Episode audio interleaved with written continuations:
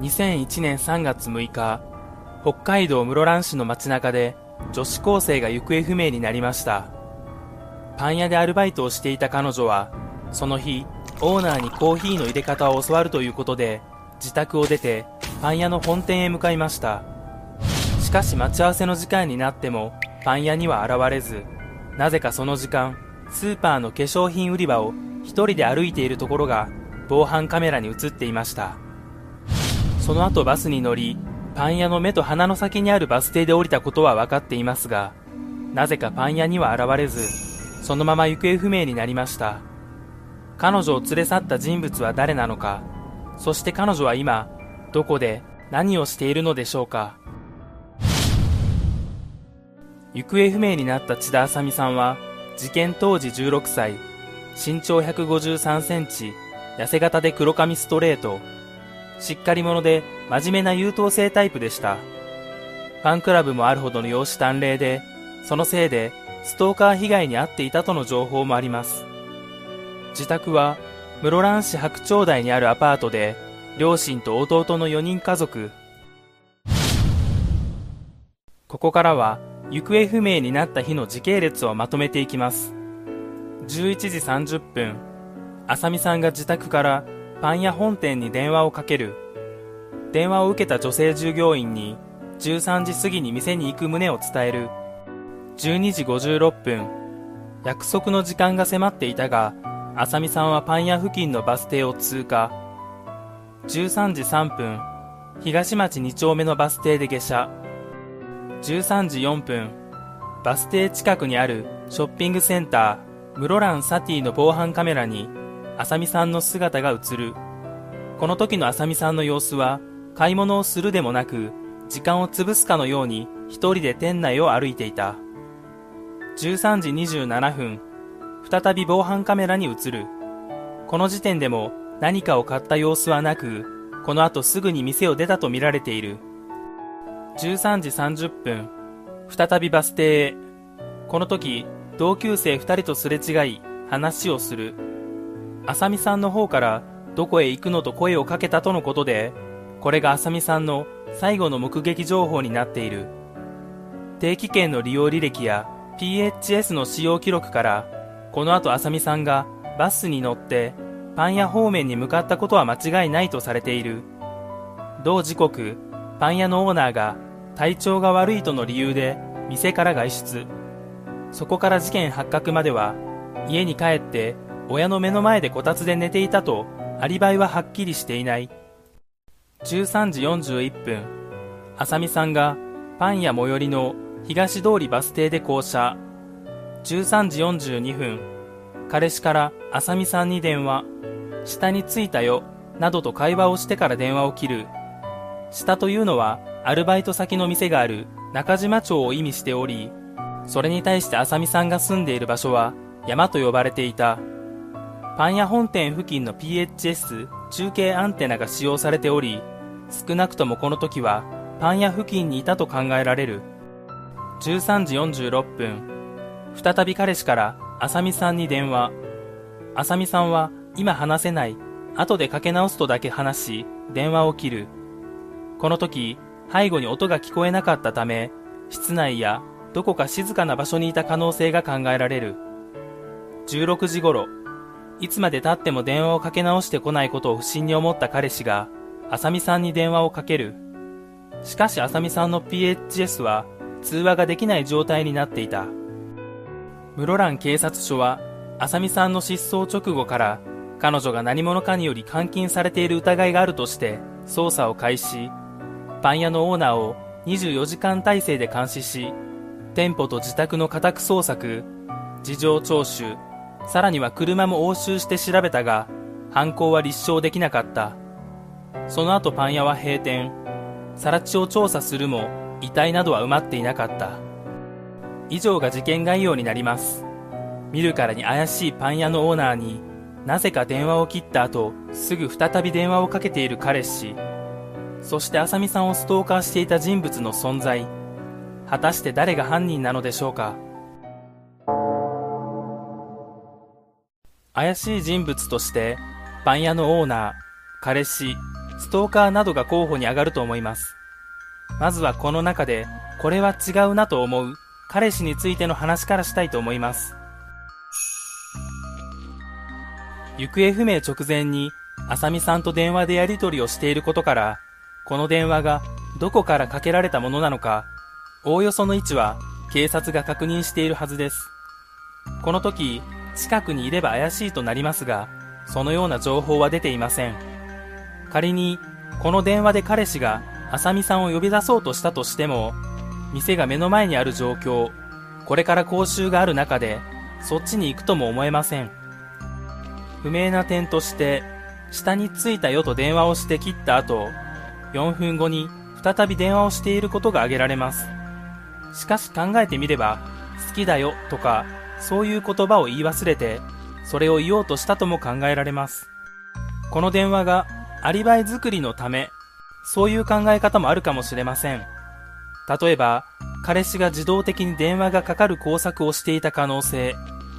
自分が遠く離れた場所から電話をかけていれば、容疑者から外れることができます。彼氏が電話口で何も話さなくても、後で内容をでっち上げればいいので、あさみさんが電話にさえ出れば、工作は成功します。もし別れ話を切り出されていたのなら、動機もあるかもしれません。しかしまだ現状、付き合っている状態で、殺害まで計画するとは思えません。もしかしたら、あさみさんの気持ちが変わって、関係が修復できるかもしれない。殺意が芽生えるとすれば、やはり実際に別れた後、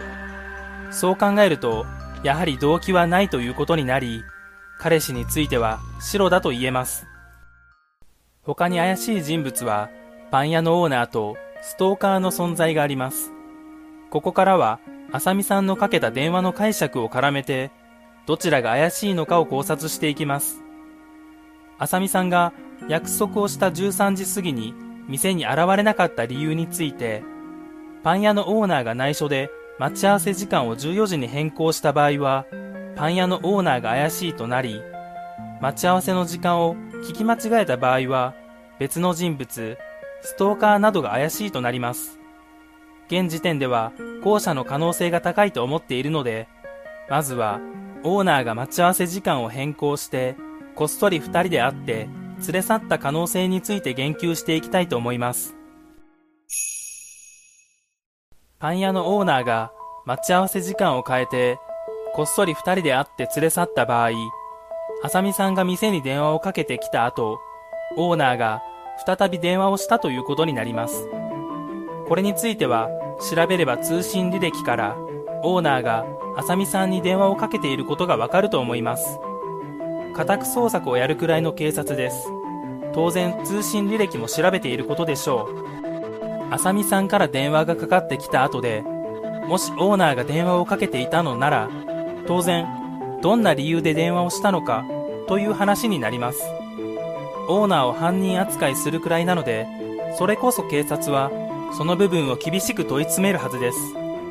そのオーナーの疑惑を深めるような情報をマスコミに流さない理由はありません。しかし現実は、そのような情報は全く出ていない。情報が出ていないからないとは言い切れませんが、個人的には電話をしていない、イコールオーナーが犯人ではないと思います。そもそも、店員があさみさんから電話を受け、その内容がオーナーに伝わり、そこからあさみさんが家を出るまでには、わずかな時間しかありません。その短時間で犯行を思いついて、待ち合わせの時間をこっそり変更する電話をかける行動までできるのかは疑問があります。待ち合わせの時間を変更する計画、どこに監禁するのか、どうやって車に乗せるのか、リスクについて、そもそも本当に実行するのか、これらを1時間足らずの間に考えて、実際に実行できるものなのでしょうか。以前から計画をしていた可能性もありますが、それならもっと自分が疑われないような計画を練ると思います。他にも疑問があります。